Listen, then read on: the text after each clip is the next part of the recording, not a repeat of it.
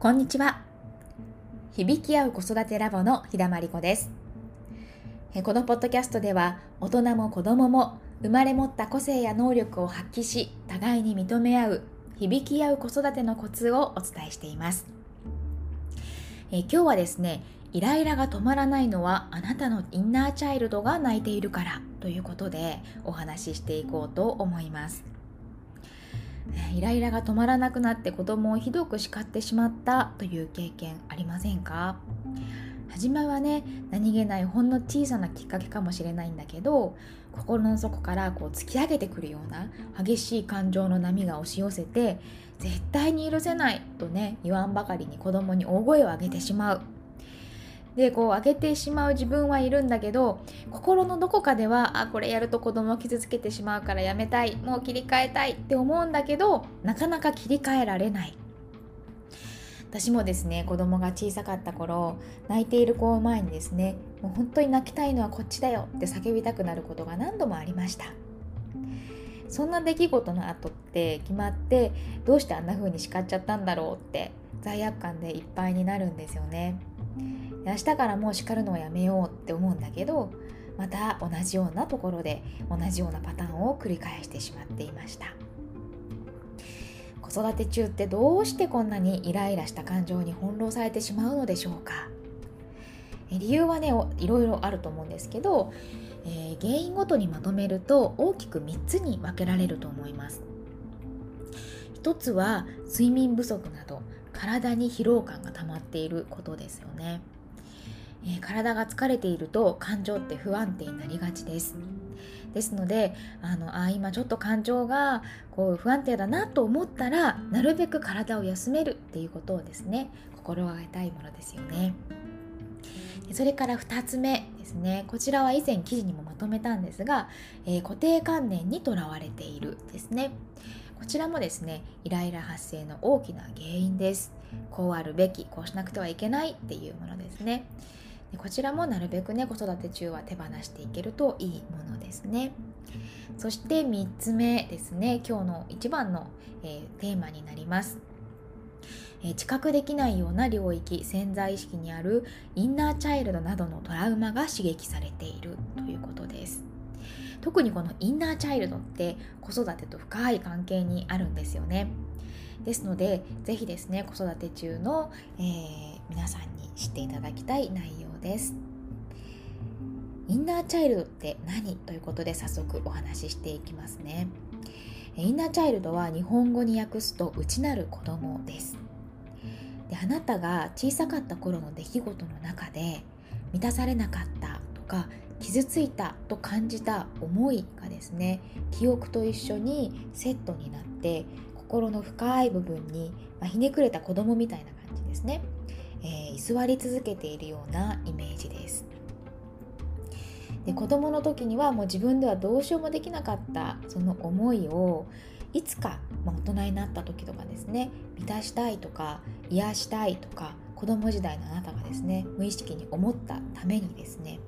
まるで思いのタイムカプセルのように心の奥深くにインナーチャイルドって存在し続けているんですよね。インナーチャイルドって、まあ、本などでもいろんなこう、えー、表現の仕方がしていると思うんですがここでは、えー、心の奥深くにある満たされなかった欲求とですね心の傷にまつわる思いとこの大きく2つに分けて定義してみようと思います。でこのインナーチャイルドは普段は心の奥深くに眠っているんですが何かしらの大人になってからも何かしらの刺激によって反応して大きな感情の揺れを引き起こす根本的な要因になったりするんですね。でまた、えー、あの時の記憶がとかあの時の思いがっていうふうに直接こうはっきり捉えられることって少ないんですがでもこう普段生活している時になんだかいつも満たされないとかですね。ありのままの自分では価値がないんじゃないかとかですね。自己否定的な感覚を生み出す根本的な原因にもなっているんですよね。案外根深いですね。で特にですね子育て中っていうのは子どもの姿を通じて普段生活している時以上にですねこのインナーチャイルドが刺激されて感情がえー、揺れ動きやすい状況にあると言えるんです。例えば普段こんなことはないでしょうか。あなたはまだ公園で遊びたいと主張する子供をもうよもう遅いから夕飯の支度もあるし帰ろうっていうふうに無理やり連れて帰ろうとしました。すると子供は絶対に嫌だっていうふうに抵抗して挙句の果てにですねあろうもことがあろうことか地面に転がってもう泣き始めちゃったんですね。お願いだから言うこと聞いてとか周りのお友達に見られて恥ずかしいよとかあなたは理性を保ちつつ一生懸命説得しようとするんですが突然ですねこうプチンとスイッチが入ったかのようにイライラが爆発してしまって子供を激しく叱ってしまいます。こんなね、まあ、よくある状況だと思うんですけどこの時心の深い部分にはどんなインナーチャイルドが反応しているのでしょうか？あなたの心の中にあるインナーチャイルドについてちょっと深く見てみたいと思います。え例えばですねあなた自身も子供の頃に夢中になって遊んでたのに途中で、え、無理やりもう遊ぶのダメって中断させられた経験があったかもしれません。で今目の前にいる子供とね同じようにまだ遊びたいって主張するんだけど親の言うことを聞かないのは悪い子だ。叱られてしまいました。でその時あなたの心の中には自分のしたいことを我慢できない私は悪い子だとか、まあ、本当は遊びたいその気持ちを受け入れてもらいたいとかですねそんなインナーチャイルドが、えー、作られている可能性がありますね。そして、えー、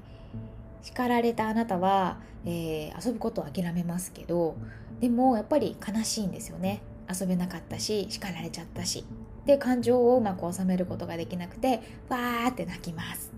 でそんな様子を見た親はですねもういい加減泣くのやめなさいとかですねさらにしっ叱る可能性もありますね。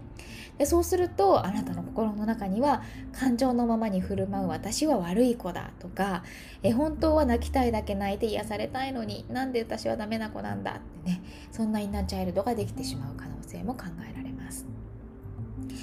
え、こんな感じであなたの心の中には自分のしたいことを我慢できない私は悪い子なんだ。心の傷ですね。それから、え、感情のままに振る舞う私も悪い子。自己否定的な思い。そして、えー、本当は遊びたいんだけどそれを、えー、受け入れてもらえなかったっていう、まあ、欲求ですね。泣きたいだけ泣いて癒されたいっていう欲求。こんなインナーチャイルドが心の中に残っているというふうに考えられます。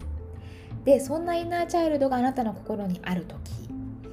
えー、自分の言いたいことを言いだけ言いたいだけ言って感情のままに泣き続ける我が子を目にするわけですよね。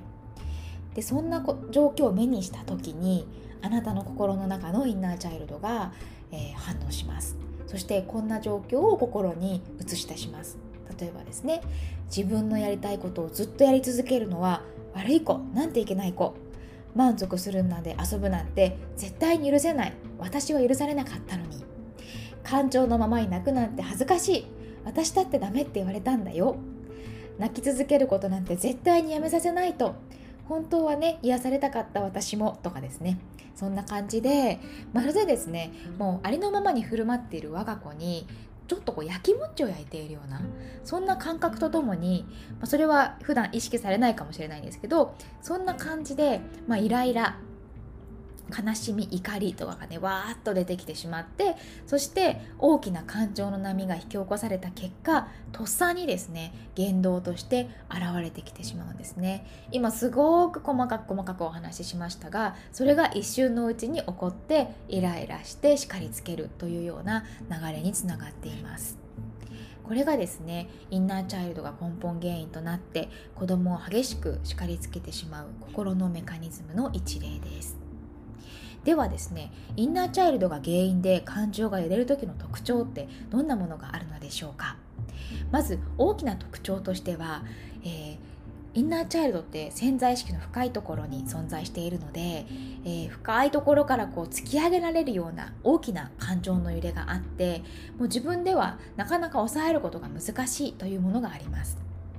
それから初めはイライラしていたのにその後なんだかこう罪悪感とかを感じて悲しくなってしまうとかですね。感情の波が複雑で長引くというのも特徴です。すぐに切り替えられすぐに切り替えられないというような感じですね。そしてよくよく観察してみるといつも同じような状況に反応して決まったパターンを繰り返しています、まあ、インナーチャイルド心の傷トラウマについてねお話ししてきたんですけど、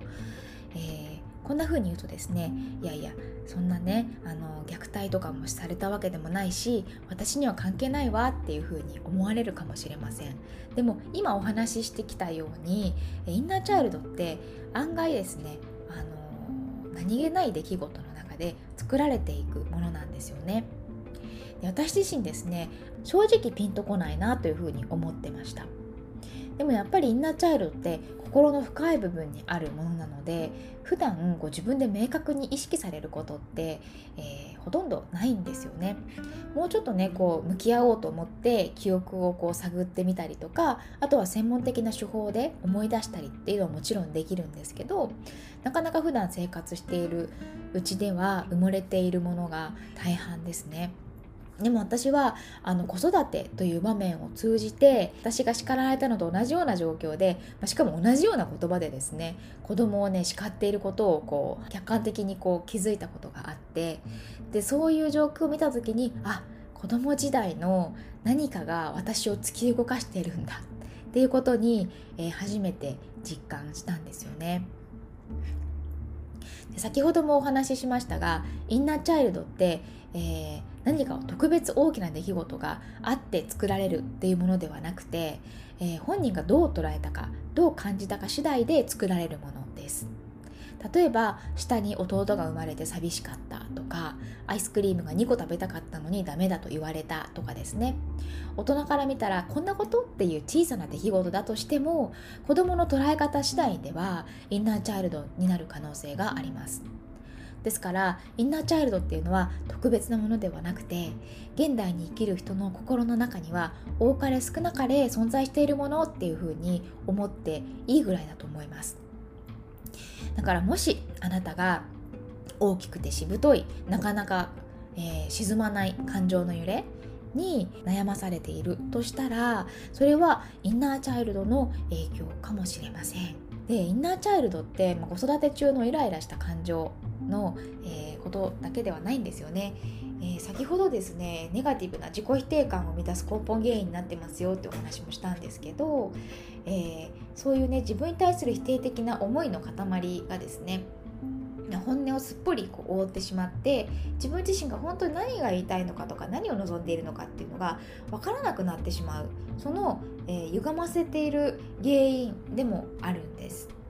私自身インナーチャイルドを癒していくことで、まあ、子育て中の感情っていう部分でも変化があったんですけどでも、まあ、自分の感覚とか本音を知覚したりとか、まあ、そこに向かってね行動していこう行動していってもいいっていうようなマインドのベースが整っていくように感じました。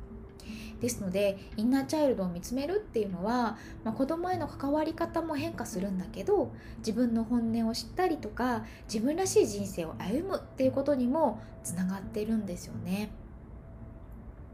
ですのでえぜひですねインナーチャイルドっていう、まあ、あの考え方についてもこんなものがあるのかなっていうようなぐらいで意識を向けてもらうきっかけになったら嬉しいなというふうに思います。それでは今日はこの辺で。今日も聞いてくださりありがとうございました。ご質問お気軽にお寄せください。ではまた次回お会いしましょう。